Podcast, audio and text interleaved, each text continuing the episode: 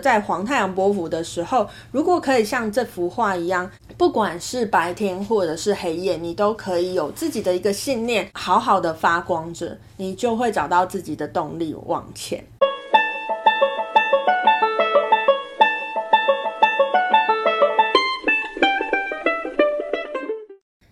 大家好，欢迎来到黄皮肤的吉普赛人，我是太阳双子上升处女月亮母羊命主星水星太阴坐命的显示生产者露丝露丝。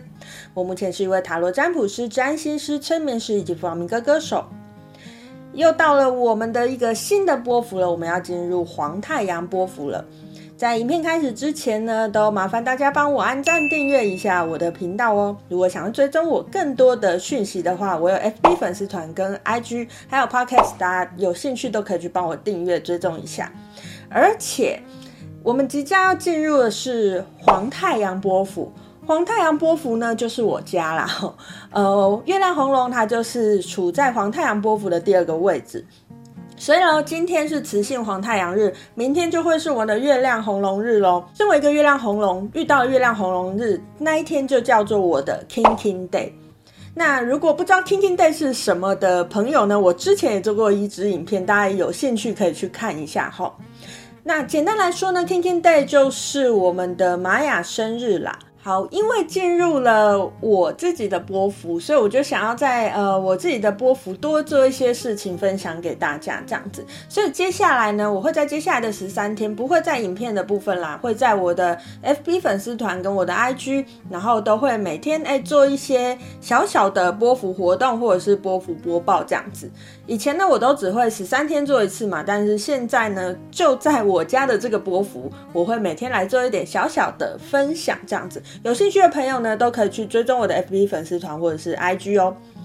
那我们就进入正题，我们进入了我们的黄太阳波幅。那在上一个波幅，大家还记得吗？我们是在蓝手波幅，不知道大家在蓝手波幅过得如何？哈，蓝手波幅我们最后走到了蓝风暴嘛，不知道大家在昨天这个蓝风暴日感觉如何？哎，有没有一些你旧有的观念被刷新了呢？呃，在过去的这个蓝手波幅，你有没有多做一些事情，让你多感觉一些自己的状态呢？好，不管你有或没有，我们接下来都要进入我们的黄太阳波幅了。第二张左耳经历呢，我就要来跟大家分享一下，在前一张左耳经历的黄太阳波幅，我经历了什么样的事情。黄太阳波幅其实就是我月亮红龙所处在波幅，所以我当然就是对于这十三天是非常非常的期待的吼。那黄太阳它其实是它的原型是一个开悟者，它终其一生好像就是在寻找我该如何普照大地的这样子的感觉。它的意思其实就是我要如何把我的信念宣扬出去。这个方法可能是对于黄太阳这颗图腾来讲是蛮重要的。诶，在前一张左耳经历，我就经历到了非常忙碌的十三天。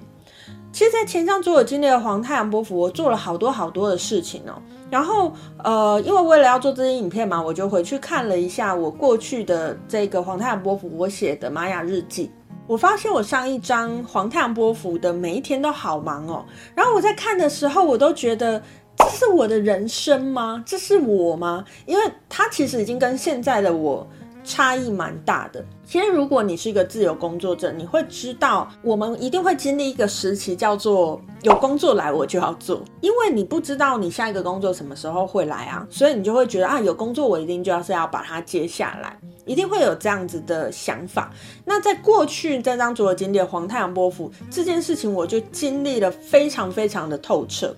我翻阅了那时候我自己的玛雅日记啊，我发现我每天都一直一直在工作，然后在洽谈一些新的合作等等的。呃，在这边也跟大家分享一下，我也是在前一张左耳经历的黄太阳波幅里面，我认识了第一个创作有价的平台。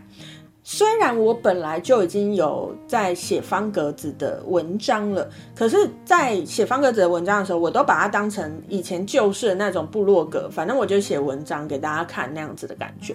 在上一张左耳经历的黄太阳波符，我就正式进入了一个叫做 Potato Media 的一个这样子的平台。那它其实是会根据你每天写的文章，然后你跟别人的互动数量，你会得到一个积分，然后积分它其实是可以换成它的虚拟币，而虚拟币你是可以真实的换成法币来使用这样子。我就在去年的黄太阳波符正式进入了这个平台，然后这个平台也带给我非常非常多神奇的体验，一直到现在我都还有持续在写啦。在这边也顺便工商一下，虽然这是不是业配影片，顺便工商一下，如果大家对于这个哎创作有价、写作有价，甚至是与人互动有价的这样子的平台有兴趣的话呢，呃，我会把那个注册码放在下面，那大家如果有兴趣的话呢，都可以用我的注册码加入这个平台，那你也可以来跟我打打招呼，然后你跟我打招呼呢，呃，我就会跟你分享一些我在那个平台经营的一些心法之类的。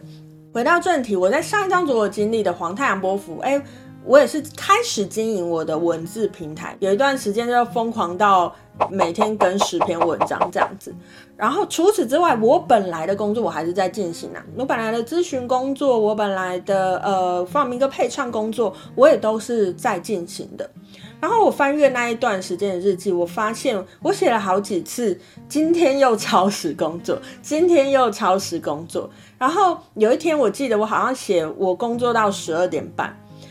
其实十二点半对我的工作历程来讲，它不是算很晚了。可是，在去年的这个时间里面，我居然还是工作到了十二点半。我自己觉得是很震惊的啦，原因是因为我其实已经有帮自己设下一个啊，我至少要工作在十二点以前完成的这样的目标。可是，在去年的黄太阳波幅，我却还是持续的在消耗我自己这样子。吼，为什么要跟大家分享这件事情呢？因为黄太阳波幅里面，你会感觉到一件事情是，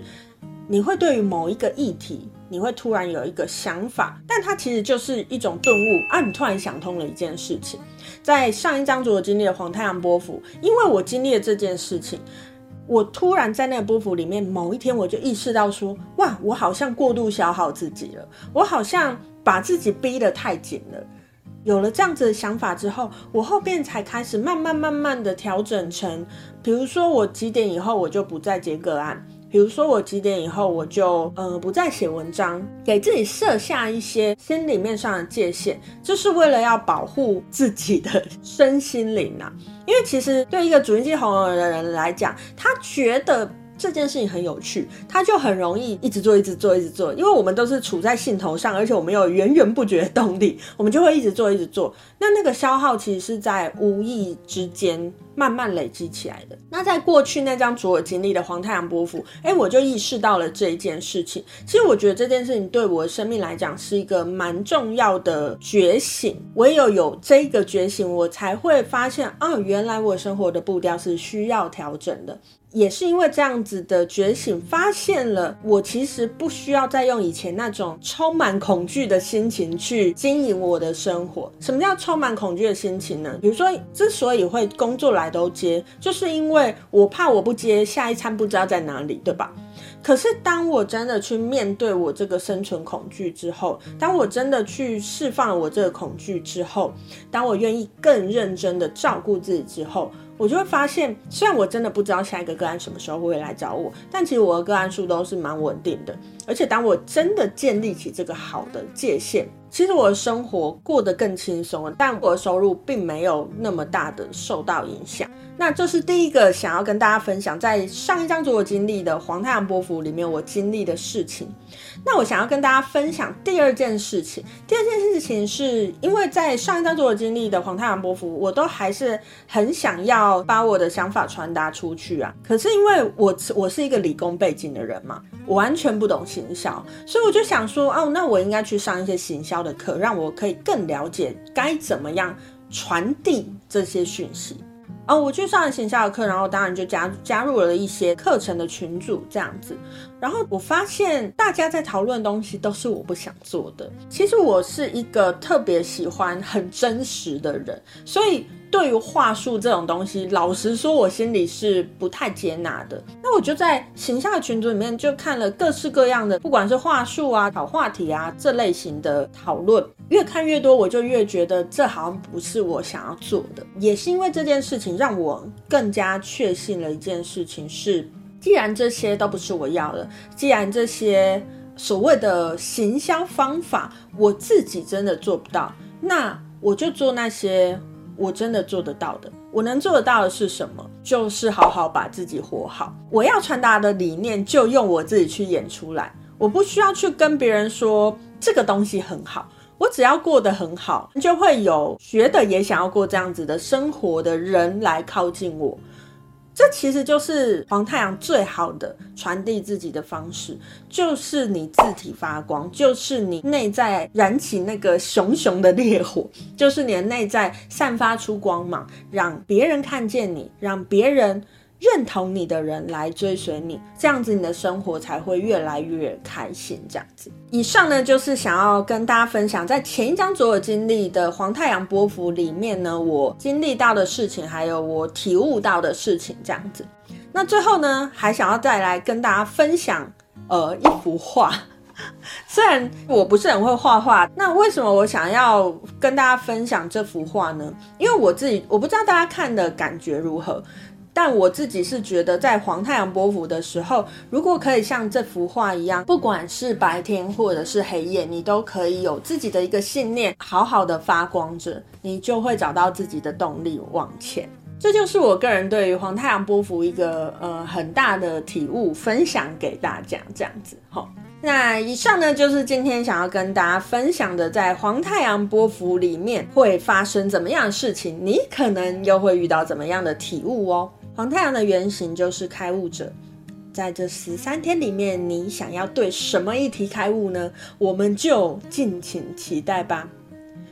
以上就是今天想要跟大家分享的内容，我是露丝露丝，我们下次见喽，拜拜。